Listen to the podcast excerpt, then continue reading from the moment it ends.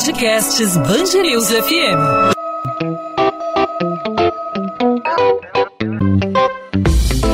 Dois às 20, com Maurício Bastos e Luana Bernardes.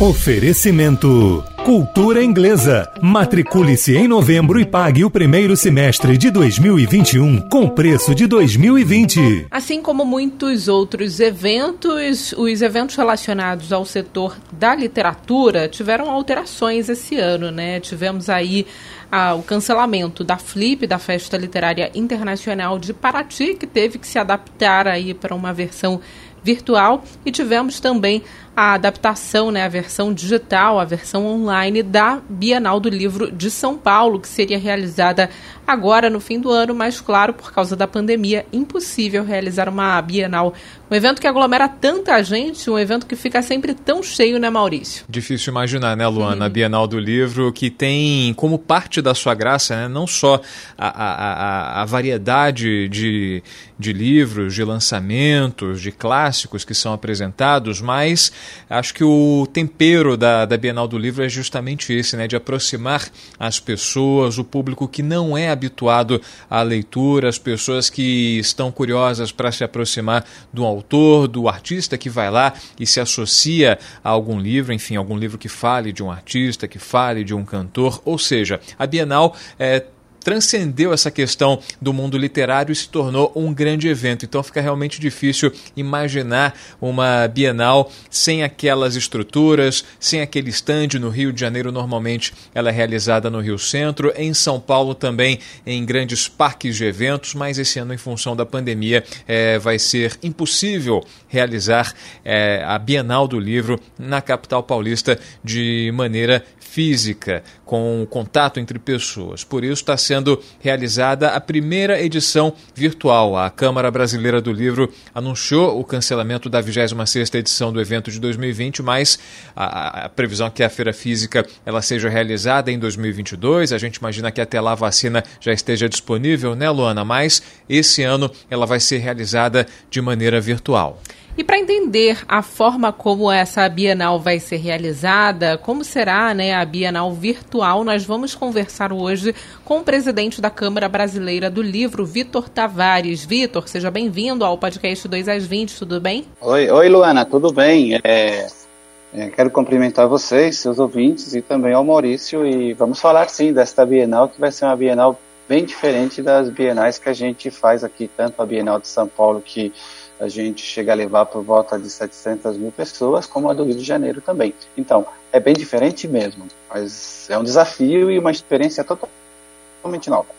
Vitor, é, o que a gente pode esperar da programação da Bienal desse ano? Né? Ninguém esperava passar pelo que estamos passando nesse momento. Então, o que vocês fizeram? Como vocês organizaram? O que o público vai encontrar? O lado positivo é que as, os leitores aí de várias partes do país vão poder par participar da Bienal do Livro de São Paulo, né? Isso, é verdade, Luana. É, foi está é, sendo um desafio, mas um desafio bastante interessante e gostoso, porque a gente está percebendo que a receptividade está sendo muito grande. A gente espera aí ter por volta aí de mais de 110 expositores. As grandes editoras estão apoiando as editoras brasileiras. É, vamos ter aí por volta de mais de 300 horas de, de mesas e debates, né?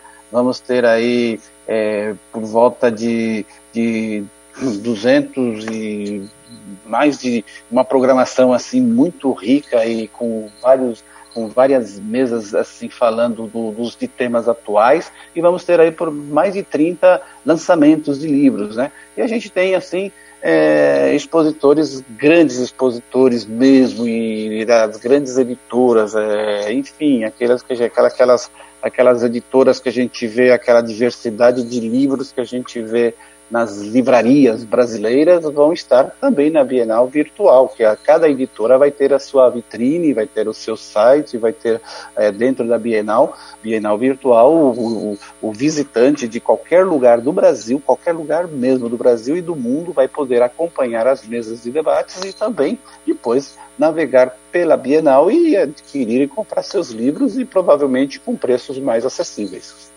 Vitor, a gente imagina que com esse novo formato, acho que nem faça tanto sentido falar que a Bienal é a Bienal do Livro de São Paulo ou depois a Bienal do Livro, ela se torna uma Bienal cada vez mais internacional e cada vez mais globalizada. É, a gente imagina que para tentar de alguma forma compensar o, a ausência de, da estrutura física da Bienal, né? Exista, tem, tem que ser pensado aí por vocês que fazem parte da organização em um atrativo a mais, em um plus para poder chamar a atenção do público que não vai poder mais, por exemplo, estar em loco é, nos estandes para ter a assinatura, uh, o autógrafo do seu autor favorito, acompanhar as rodas de leitura.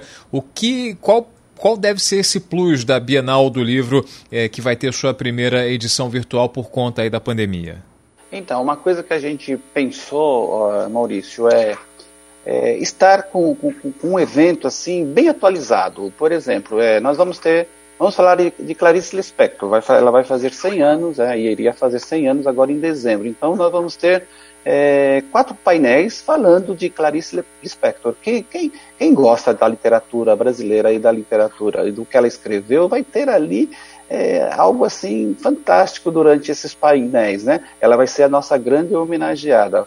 E depois teremos também é, o centenário das obras de, de Agatha Christie. Também nós vamos falar muito sobre os painéis sobre Agatha Christie. Nós vamos falar também de mulheres no poderes, né? A espiritualidade e a esperança em tempos de pandemia. Tudo são mesas e debates que a gente vai dizer, né? Vamos falar sobre questão racial, antirracismo, para jovens, né? É, temas sobre adolescência, LGBT, enfim. Vamos falar também temas que abordam assim como é, empregabilidade, algo tão importante para os jovens. Enfim, é uma Bienal que a gente vai trazer muitos muitas coisas novas, diferentes para a gente falar por o autor em contato com, com, com, com o leitor por meio tudo virtual. As, as pessoas vão poder fazer fazer, ter esses contatos, participar dessas mesas, desses debates de casa, do seu smartphone, das suas redes sociais, que a Bienal vai estar totalmente na rede social, no, no site, a partir do dia 7 de dezembro até o dia 13, pelo site www.bienalvirtual.com sp.org.br. Então, entrou, aí você já vai ver toda a programação, vai escolher as suas mesas de debates, depois vai navegar e escolher seus livros, e, enfim, é algo assim que está. Nós estamos numa grande expectativa. Esperamos que durante esses seis, seis, sete dias, seis dias, né? A gente vai ter aí por volta aí de mais de. Se, se, pessoalmente, né, fisicamente, a gente levava por volta de 700 mil pessoas nos 10, 11 dias de eventos, nós, estando na rede mundial, na web, onde muitas pessoas poderão estar ao mesmo tempo acompanhando de qualquer parte do Brasil e do mundo, é, vai ser uma Bienal, inclusive, ela mais inclusiva, mais democrática, né? Isso que vai ser legal, vai ser uma diversidade e uma inclusão muito grande, né? A gente espera que, de fato, a gente consiga atingir durante todo esses, esse período, esses sete, esses seis dias, por volta de um milhão de pessoas navegando, entrando, participando é, é, da, de, todos, de todas essas mesas, esses debates, esses lançamentos e por aí a gente vai vendo como vai ter tanta coisa à disposição e o interessante, basta o, quem tiver interesse se cadastrar né, no site que eu falei, e depois participar sem pagar nada nessa, né, nessas mesas, nesses debates. Isso que é importante. E é uma forma também da gente democratizar o acesso à leitura e fazer com que as pessoas tenham mais acesso, os brasileiros tenham muito mais acesso, os brasileiros que leem português ou que leem português em qualquer lugar do mundo, tenham mais acesso a essa grande, essa rica literatura brasileira, a nossa bibliodiversidade. E isso é muito importante. Claro que nós estamos ansiosos aí para voltarmos aos modos antigos, né, com uma Bienal aglomerada, cheia de jovens, cheia de uma Bienal cheia de leitores, né? Mas essa experiência, Vitor, vai adicionar na próxima Bienal, numa Bienal mais para frente, quando tivermos aí uma vacina, vocês vão pensar aí em uma é, formato a... híbrido talvez. É exatamente é, juntar aí o lado virtual com o lado presencial. É, essa experiência desse ano vai servir para isso? Eu, eu, eu tenho certeza que vamos ter que fazer sim na próxima quando a gente, quando for possível fazer a Bienal presencial, que a gente não, a gente não vai poder abrir mão da presencial, essa, esse contato com o autor, com o escritor, com o editor, aquela festa naquele, naquele, naquele mundaréu de livros e gente falando e pensando sempre as mesmas coisas sobre leitura, leitura, leitura. Isso é muito interessante, mas a gente também não vai poder abrir mão de fazer ela híbrida também para dar oportunidade para muito, muito mais pessoas. Por exemplo, a gente, conforme a gente começou a falar que até a Bienal virtual, a gente começou a receber informações ou mensagens nas nossas redes sociais, na rede social da, da, da, da Câmara Brasileira do Livro e as pessoas falando: finalmente eu vou poder participar de, uma, de, um grande evento literário como é a Bienal do Livro. Eu estou aqui no Amazonas, eu estou aqui no Rio Grande do Sul. É difícil ir a São Paulo, ou mesmo em outra cidade que tem as grandes feiras. Agora, virtualmente, eu vou poder participar. Eu acho que é uma forma, é um modelo que veio para ficar e vai ser híbrido mesmo, que nem ontem nós nós fizemos né, a, grande, a grande festa da entrega da cerimônia do Jabuti. Foi totalmente no estúdio e virtual, virtual. E olha, tinha momentos que a gente, presencialmente, quando a gente faz todos os anos aqui no auditório em São Paulo, é por volta de 700 pessoas no virtual, onde nós tínhamos momentos que tinha 1.200 pessoas acompanhando de várias partes do Brasil e do mundo, acompanhando a entrega do Jabuti. Então, essa questão do, remoto, do virtual, também vai ajudar em fazer com que a gente inclua mais pessoas participando dos eventos e das festas literárias. E isso é muito bom. É, é, é, é nós, a gente faz com que o, nosso objetivo, o objetivo da Câmara Brasileira é, também de promover o livro, facilitar o acesso ao livro, facilitar o acesso à leitura, promover a leitura, criar novos leitores, novos escritores, estamos cumprindo também virtualmente e isso vai ser muito bom. Vitor Tavares, presidente da Câmara Brasileira do Livro, conversando com a gente aqui no podcast 2 às 20 da Band News FM. Vitor, é uma experiência inédita para todo mundo, a pandemia pela qual estamos passando, todo mundo, de certa forma, teve que mudar é, sua rotina para para poder se adaptar aos novos processos e tudo mais. Essa experiência da Bienal certamente inédita, né? Uma transmissão completamente online, sem qualquer é, tipo de evento físico. Como as editoras e como os autores é, estão se preparando para essa Bienal? Ah, qual, qual é a expectativa do mercado editorial para que essa, eh, esse evento tenha êxito? Como é que, como é que as editoras estão entrando estão se reunindo aí para fazer essa, essa, essa Bienal? Então, Marcelo, quando a gente começou a pensar na Bienal de, de um modelo diferente virtual, porque a Bienal física estava programada para acontecer agora, no final de novembro, agora, final de novembro, outubro, novembro, já era para ter acontecido. Foi adiada para 2022 a Bienal de São Paulo. A do Rio, tudo indica que vai acontecer o ano que vem. E a gente falou, e agora? Vamos passar, como é que os autores, os, os escritores e também os editores, com todos os lançamentos, o que, que vai fazer? Não vai acontecer nada?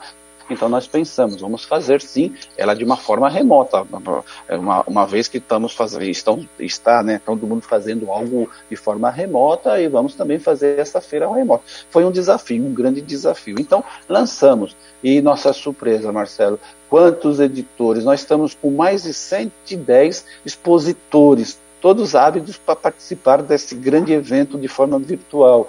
Mais de 130 autores nacionais já estão confirmados para participar deste evento, já com uma programação rica que daqui a pouco vai subir já no nosso site e a gente vai passar o release para a imprensa para saber. Mas são, entre eles, autores como a, é, Verônica Oliveira, é, Nath Finanças, Maurício de Souza, vai ter o espaço Maurício de Souza, muito interessante, ele vai estar presente, virtualmente vai estar presente, né? A própria Cláudia Raia, né?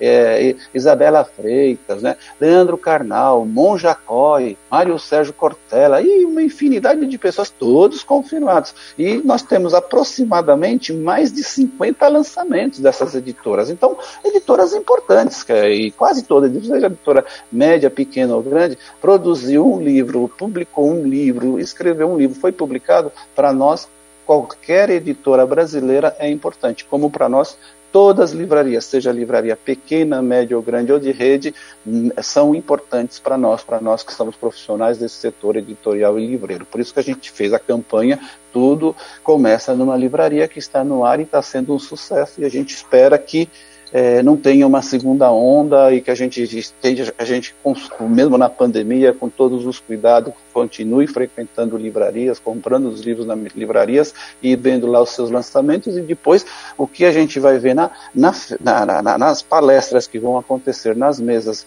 é, é, da Bienal Virtual, vou ter a oportunidade para também comprar diretamente nos sites das editoras ou das livrarias que lá estarão presentes e depois também você pode comprar na livraria da sua preferência, na sua cidade, e isso vai ser muito bom.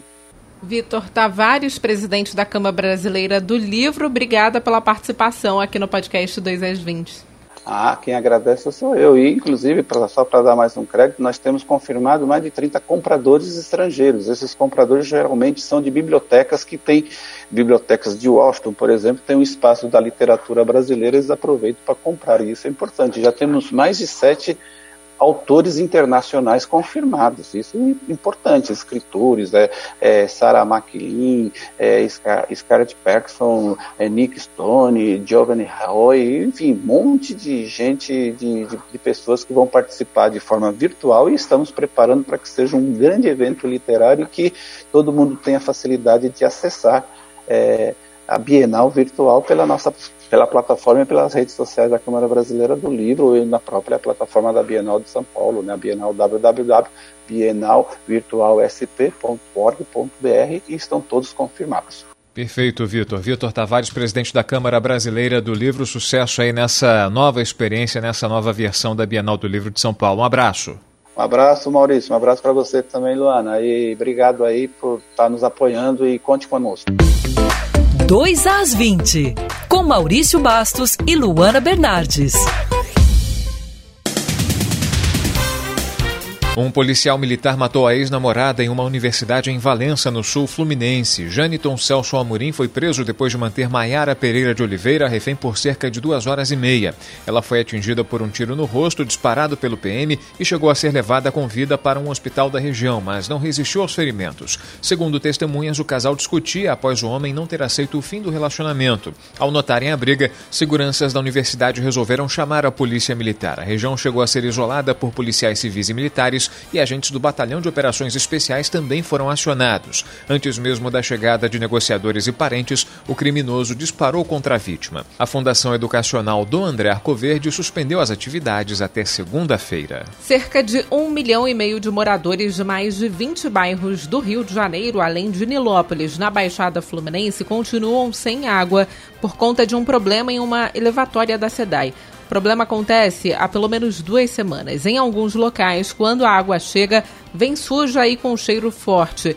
Mesmo com a torneira seca e tendo que encher baldes de água para entrar em casa, moradores já receberam a conta com vencimento em janeiro. Alguns já estão com medo do desabastecimento e a saída em encher baldes e bacias. O problema no fornecimento de água começou após um defeito em uma das bombas da elevatória do Lameirão. Técnicos detectaram uma falha numa das peças do local, o que reduziu o funcionamento para 75%. O prazo para regularização é de três semanas. A SEDAI foi notificada pelo Ministério Público e criou um gabinete de crise para tratar os assuntos relacionados ao serviço na elevatória. O governador em exercício Cláudio Castro tem até a próxima quarta-feira para explicar ao Supremo Tribunal Federal o que motivou as operações policiais em comunidades do estado entre agosto e outubro. A notificação foi feita nesta sexta-feira depois de uma determinação do ministro do STF, Edson Fachin.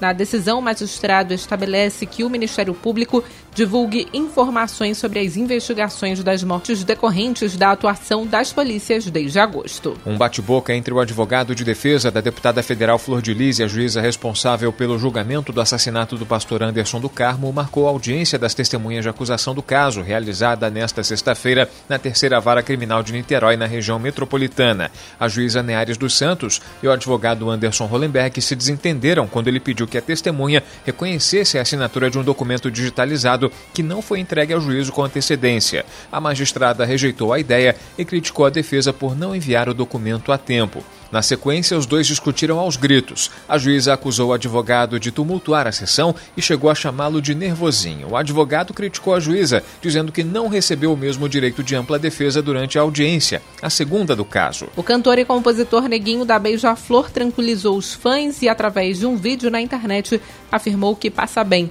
O artista está internado no Instituto Nacional de Infectologista Evandro Chagas depois de ser diagnosticado com coronavírus. O filho do artista, Júnior Beija-Flor, disse que o pai apresentou apenas quadro de desidratação, mas passa bem. Neguinho foi diagnosticado com a Covid-19 na semana passada, após apresentar sintomas de gripe. 2 às 20. Podcast 2 às 20 vai ficando por aqui nesta sexta-feira falando sobre um assunto que eu gosto muito, literatura. Tô com saudades da aglomeração de uma Bienal, daquele calor humano, mas claro, a gente espera aí que em 2021 talvez em 2022 a gente volte a ter um tipo de evento como esse. É, Lona, a gente espera que a vacina seja muito em breve uma realidade para que a gente possa vivenciar a possibilidade de ter contato com as pessoas, de frequentar lugares e a Bienal é um desses lugares mágicos que a gente tem a oportunidade de frequentar, o que teve até antes da pandemia a possibilidade de frequentar, de acompanhar, de ver de perto os autores, de presenciar rodas de leitura, debates e tudo mais a gente espera que volte a ser uma realidade muito em breve a Bienal física, com toda aquela estrutura e com toda aquela multidão ávida por saber, ávida por conhecimento. Podcast 2 às 20 vai ficando por aqui, mas volta na segunda-feira. Lembrando que nesse domingo tem eleição, disputa do segundo turno em várias cidades brasileiras. Aqui no Rio de Janeiro, segundo turno entre Marcelo Crivella, que busca a reeleição, Crivella do Republicanos, contra Eduardo Paes, que busca busca um retorno à prefeitura Eduardo Paes do Democratas. E a gente deseja que você vote com consciência. Para quem vai votar no domingo, um bom dia de votação e a gente volta, né, Maurício, na segunda-feira com mais um episódio do podcast 2 às 20. Até lá você pode entrar em contato conosco através das nossas redes sociais, no meu caso, Instagram, Bernardes, underline Luana, Luana com dois N's e no seu caso, Maurício. Comigo os ouvintes falam pelo Maurício Bastos Rádio, arroba Maurício Bastos Rádio, meu perfil no Instagram. E claro, você pode falar com a Band News FM no Instagram, no Facebook, no Twitter, pelo canal no YouTube, é só procurar arroba Band News FM Rio. Encontro marcado então segunda-feira com mais um podcast 2 às 20. Até lá, gente. Tchau, tchau. Bom fim de semana e bom voto.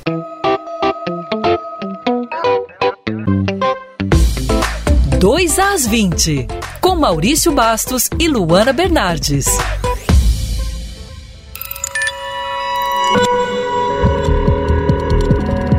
Podcasts News FM.